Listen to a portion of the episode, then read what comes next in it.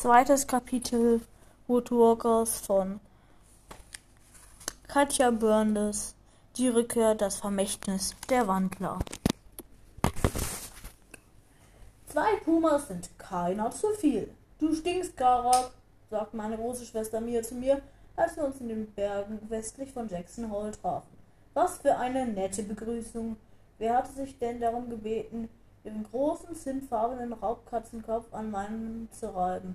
Ach wirklich? gab ich zurück und verpasste ihr einen Prankenhieb mit eingezogenen Krallen? Wonach denn? Nach Menschenzeug, nach Kräutern und irgendwelchen Früchten, beklagte sich Mia. Als Mensch hätte ich gegrinst, hätte ich mir denken können, dass sie meine Limette-Minze-Deo-Seife nicht mögen würde. Ich habe geduscht. Heute ist schließlich ein wichtiger Tag. Alle kommen aus den Ferien an die Schule zurück und die Neuen kreuzen auf. Sollen ja nicht gleich entsetzt wieder abhauen. Mir kräuselte die Schnauze. Aber wenn du nach Früchten riechst, versuchst vielleicht jemand dich zu essen. Das muss er erst mal schaffen, gab ich zurück und zeigte ihr meine Fangzähne, die immerhin so lang waren wie ein Menschenzeigefinger. Bevor Mia sich beschweren konnte, dass auch die unnatürlich nach Minze rochen, dass auch die unnatürlich nach Minze rochen, lief ich ihr voraus und glitt über die Felsen, fürchte um eine Drehkiefer herum. Dort trafen wir unsere Eltern, die sich natürlich von uns verabschieden wollten. Friss möglichst keinen deiner Mitschüler, meinte mein Vater. Er lag als große Raubkatze quer über einem umgestürzten Baumstamm und spähte auf uns herab. Denk daran, du musst bei einem Beutetier immer erst prüfen, ob es nicht ein Woodwalker ist. Ja, ja, weiß ich. Karak haben mir die Schulregeln schon erklärt, meinte Mia ein bisschen genervt. Willst du dich wirklich heute mit Karaks Menschenfamilie treffen? Schnurrend schmiegte sich meine Mutter erst an mich und dann an Mia. Sei unbedingt nett zu ihnen und denk daran, deine Krallen einzufahren. Ach, das wird schon klappen, meinte ich und war selbst ein bisschen aufgeregt bei dem Gedanken an diese Begegnung. Seit fast drei Jahren, seit ich mich entschieden hatte, nicht mehr als Puma, sondern als Mensch zu leben, wohnte ich nun bei den Ralstons in der kleinen Stadt Jackson. Erst seit kurzem wussten sie, was und wer ich wirklich war. Sie wollten übrigens nicht nur mir, sondern euch alle kennenlernen. Habe ich euch ja schon erzählt. Mein Vater antwortete gar nicht erst, warf mir nur einen ernsthaft Blick zu. Er war überzeugt davon, dass die meisten Menschen ihm das Fell abziehen wollten. Obwohl ich wusste, dass meine Mutter sehr neugierig war auf meine Menschenfamilie, meinte sie diesmal nur, Irgendwann werden wir alle bereiter zu sein. Bestimmt, sagte ich ein bisschen enttäuscht. Kommst du mir? Ich war sehr gespannt, wie meine Schwester mit den Duells klarkommen würde. Sie hatte nicht viel Erfahrung mit Menschen, weil sie bisher nur als Puma gelebt hatte. Deshalb legten wir den größten Teil des Weges auch in zweiter Gestalt zurück. Kleidung hatte ich schon für uns deponiert. Wir mussten uns nur noch verwandeln und umziehen. Doch als wir von der Hügelkette auf aus auf die Stadt Jackson herabblickten, blieb Mia plötzlich stehen. Ihre Schwanzspitze pendelte unruhig. Dabei hatten wir noch nicht mal das Klamottenversteck erreicht. Was ist? fragte ich unruhig. Deine Menschenfamilie. Das sind nur vier Menschen in einem Haus, oder? Ich muss in dieses Haus und sie machen die Tür hinter mir zu. Wir können die Tür auch offen lassen. Du wirst sehen, es wird sehr katzig, meinte ich und stupste sie mit der Schnauze an. Sie freuen sich schon auf dich. Mir grub die Krallen in die Erde. Einen Hund haben sie auch, hast du gesagt. Was ist, wenn der Hund mich anbellt und ich Panik bekomme und wegrenne? Na, dann kommst du eben wieder zurück, sagte ich und lief ein Stück voraus. Es nutzte nichts. Sie kam mir nicht nach. Ich glaube, ich will doch nicht, meinte meine Schwester. Irgendwann mal vielleicht, zusammen mit Mama und Papa. Beim großen Gewitter. Sobald ich in der Clearwater Heiß war, würde ich die Wölstens anrufen und ihnen absagen müssen. Aber auf meine Schule willst du schon gehen. Falls ich das auch noch anders überlegt hatte, musste ich ganz dringend irgendwas mit den Krallen zerfetzen. Ja, das mit der Schule mache ich, mir später entschlossen ins Tal. Bevor sie noch mal drüber nachdenken konnte, führte ich meine Schwester aus den Bergen heraus zur garantiert geheimsten Highschool des Landes. Nach und nach regte ich mich ab dass ich mir nicht zu den Worldsons getraut hatte, war schon in Ordnung. Wir würden das nachholen. Er war unglaublich cool. Es war unglaublich cool, dass wir beide auf die Clearwater Heights gehen würden. Lange genug hatte ich meine Puma-Familie vermissen müssen und nun würde mir mein Leben teilen. Endlich. Morgen am Montag war ihr erster Schultag. Sie war 16 und ich 14. Drei Jahre war es nun schon her, dass ich zu den Menschen gegangen war. Damals hatte ich mich gegen ein Leben als Puma entschieden, weil die Menschenwelt mich fasziniert hatte. Es war schwer gewesen, dort Fuß zu fassen, aber es hatte sich gelohnt. Ich blickte auf die Clearwater Half hinab und freute mich darüber, dass sie aussah wie ein Teil der Natur. Von hier oben konnte ich die Lichtung sehen, auf der meine Freunde und ich gern unsere Pausen verbrachten. Und das Flüsschen in den Nähe glitzerte in der Septembersonne. Hübsch, oder? fragte ich mir stolz und sie nickte. Wir überquerten den grasbewachsenen Parkplatz und überliefen den Kiefernwald bis zum Eingang. Damit Menschen, die zufällig vorbeikamen, keinen Verdacht schöpften, war der Eingangsbereich der Schule aus Backstein und Glas konstruiert. Über den großen Eingangstüren war der Schriftzug Clearwater Hall zu lesen, obwohl Mia schon einmal hier war zum Besuchertag, zögerte sie, als sie sich diesem Teil des Gebäudes näherte. Wie halten es die Leute aus, den ganzen Tag in so einem Kasten zu verbringen? Ach, man gewöhnt sich dran und keine Sorge, wir sind nicht den ganzen Tag drin, versicherte ich ihr. Schleckte ihr beruhigend über die Schulter und hoffte, dass sie nicht nochmal einen Rückzieher machen würde. Komm, wir laufen erstmal eine Runde um die Schule. Zum Glück sah der Rest der Kyoto halb weniger nach Haus, weniger nach Haus und mehr nach einem felsigen Hügel aus. Die Oberfläche bestand aus großen, unregelmäßigen, übereinander gestapelten Granitquadern. Dort, wo ein bisschen Erde angeweht worden war, wuchsen Grasbüsche, Beerentraube und sogar ein paar Babykiefern. Durch kleine und größere Fenster, viele von ihnen rund, konnte man in die Zimmer und Unterrichtsräume blicken. In der Mitte hatte das Schulhaus einen mit Bäumen bewachsenen Innenhof, in dem wir Verwandlungsunterricht hatten. Etwas Kleines, Rotbraunes schoss auf mein Gesicht zu. Kara, da bist du ja endlich, rief das Pelzige etwas empört, zog an meinen Ohren und hüpfte zwischen ihnen auf und ab. Weißt du, wie viele Stunden ich auf dich gewartet habe? Nein, nicht Stunden, sondern Tage. Nein, Wochen. Ich könnte einen ganzen Sack Nüsse verputzen, so viel Hunger habe ich wegen dir. Mia guckte verdutzt, aber ich freute mich einfach, dass meine beste Freundin wiederzusehen. Oh, Holly, das ist Hektikhörnchen, meinte ich und schüttelte gleichzeitig den Kopf, so dass das Pelztierchen in hohen Bogen davon flog. Geschickt fing ich Holly unter meiner Pranke und schnupperte an ihr. Hm, ich glaube, ich habe auch Hunger. Wie wäre es mit einem Snack? Gute Idee, sagte mir, ohne mit einem Tasthahn zu zucken. Schließlich kam sie Holly schon aus den Ferien. Lass mich sofort los, du Miezekatze, schimpfte Holly und zappelte unter meiner Pranke, was angenehm kitzelte.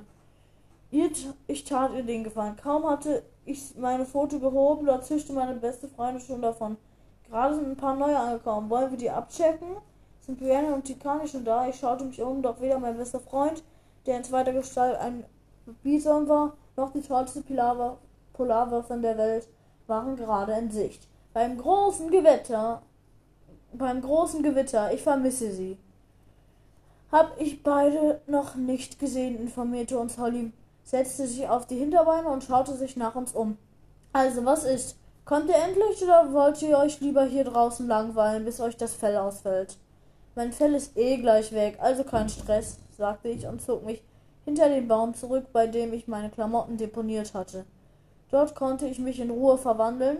Inzwischen brauchte ich nur mein selbst ausgedachtes Zauberwort Timbuktu nur noch selten. Es klappte auch so, indem ich mir meine Menschengestalt vor mein inneres Auge rief. Schon spürte ich ein Kribbeln und das Fell verschwand von meinen Armen.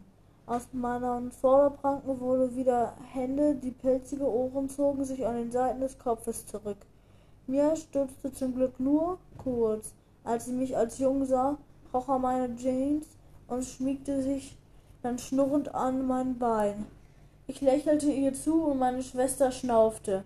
Haha, du solltest dich mal sehen, mit so kleinen Zähnen hat man ja nicht mal ein Wappetief vor dir Angst. Und das ist auch gut so, sagte ich und winkte Lu zu, die gerade in ihrer Gestalt als hübsches Mädchen mit lang dunklen Haaren auf die Schule zu ging. Eine ganze Herde ihrer Wappetief Wappetief-Verwandten waren bei ihr. Über mir flatterte etwas und ich freute mich, als ich unsere Rabenzwillinge erkannte. Shadow und seine Schwester Wing. Na, guten Flug gehabt? Schäfrig, gab Wing gut gelaunt zurück, hockte sich auf eine der offenen Türen und putzte sich das schwarz glänzende Gefieder. Wann gibt's eigentlich Mittagessen? Ich musste lachen, die beiden waren unglaublich verfressen. In der Eingangshalle, in der mittendrin ein leb lebender, menschstinker Ahornbaum wuchs, war ebenso viel los wie draußen.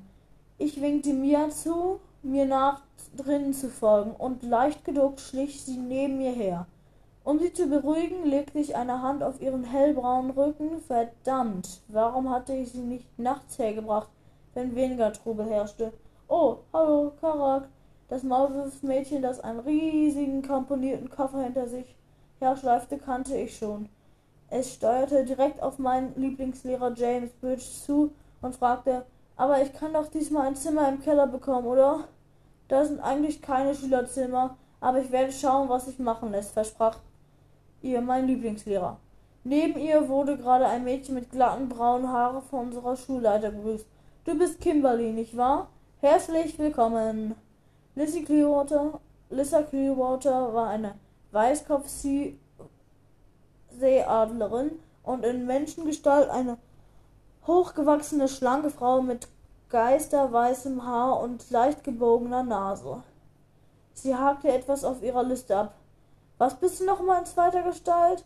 Kanada ganz, sagte das Mädchen. Ich weiß es erst seit ein paar Wochen und ein nicht sehr großer, dunkelblonder Haar mit eckigem Gesicht und Klamotten, die eine Nummer zu groß für ihn waren, drängte sich zur Schulleiterin durch.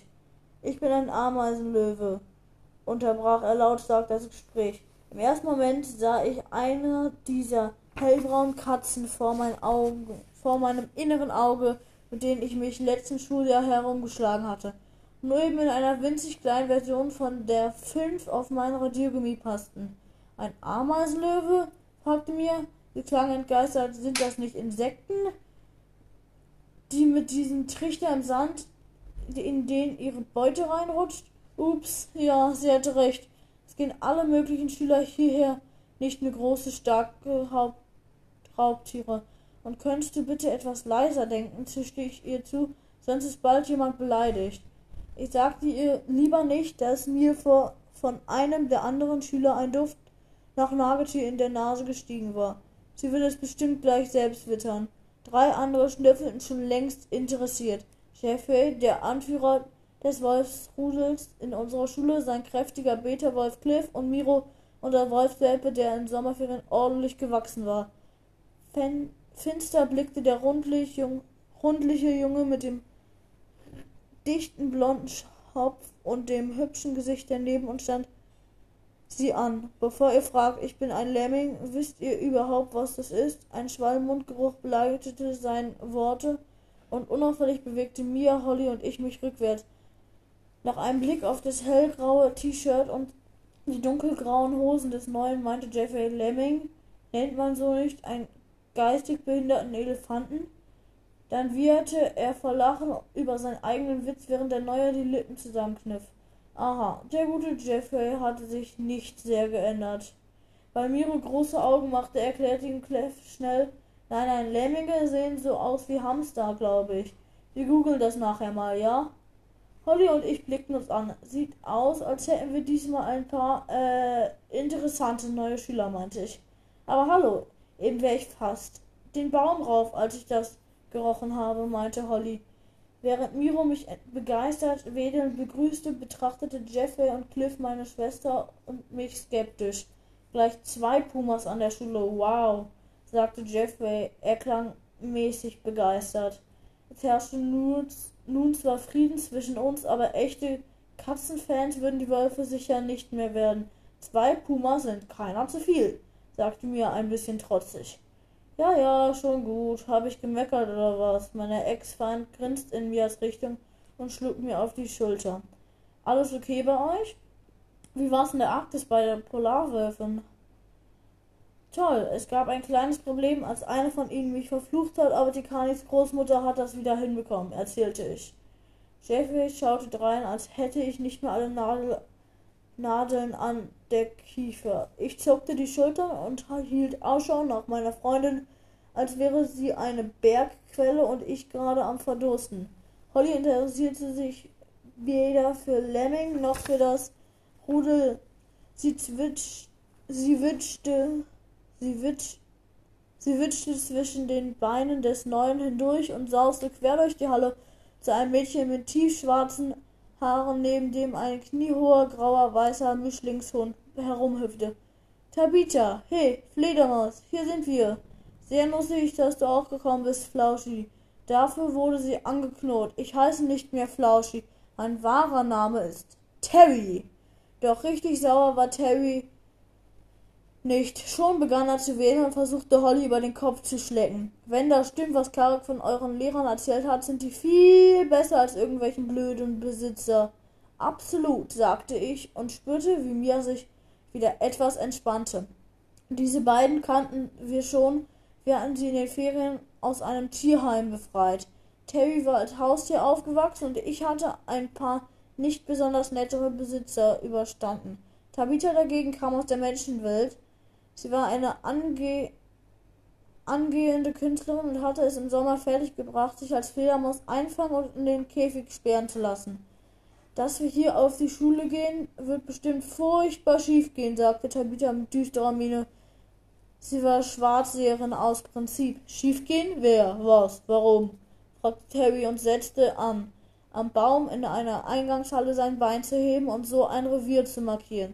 Unsere drei Schulwölfe, zwei von ihnen immerhin doppelt so groß wie Terry, schauten unglaublich zu. Sowas machen wir nur draußen, Winselpfote, schimpfte Holly.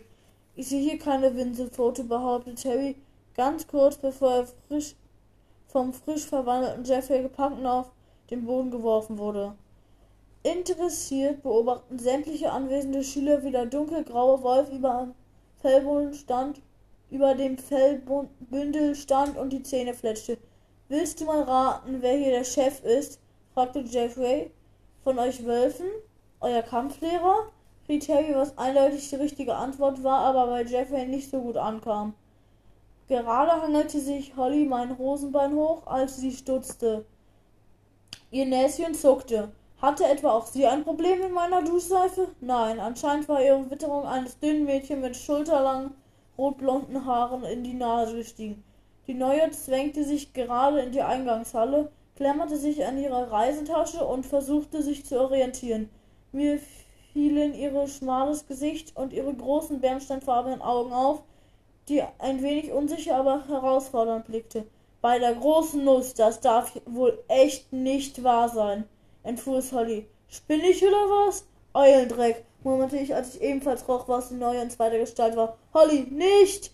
Meine Freundin stieß etwas aus, das wie ein Hörnchen-Kampfschrei klang und katapultierte sich die Pfötchen mit Kletterkrallen vorgereckt in Richtung des neuen Mädchens.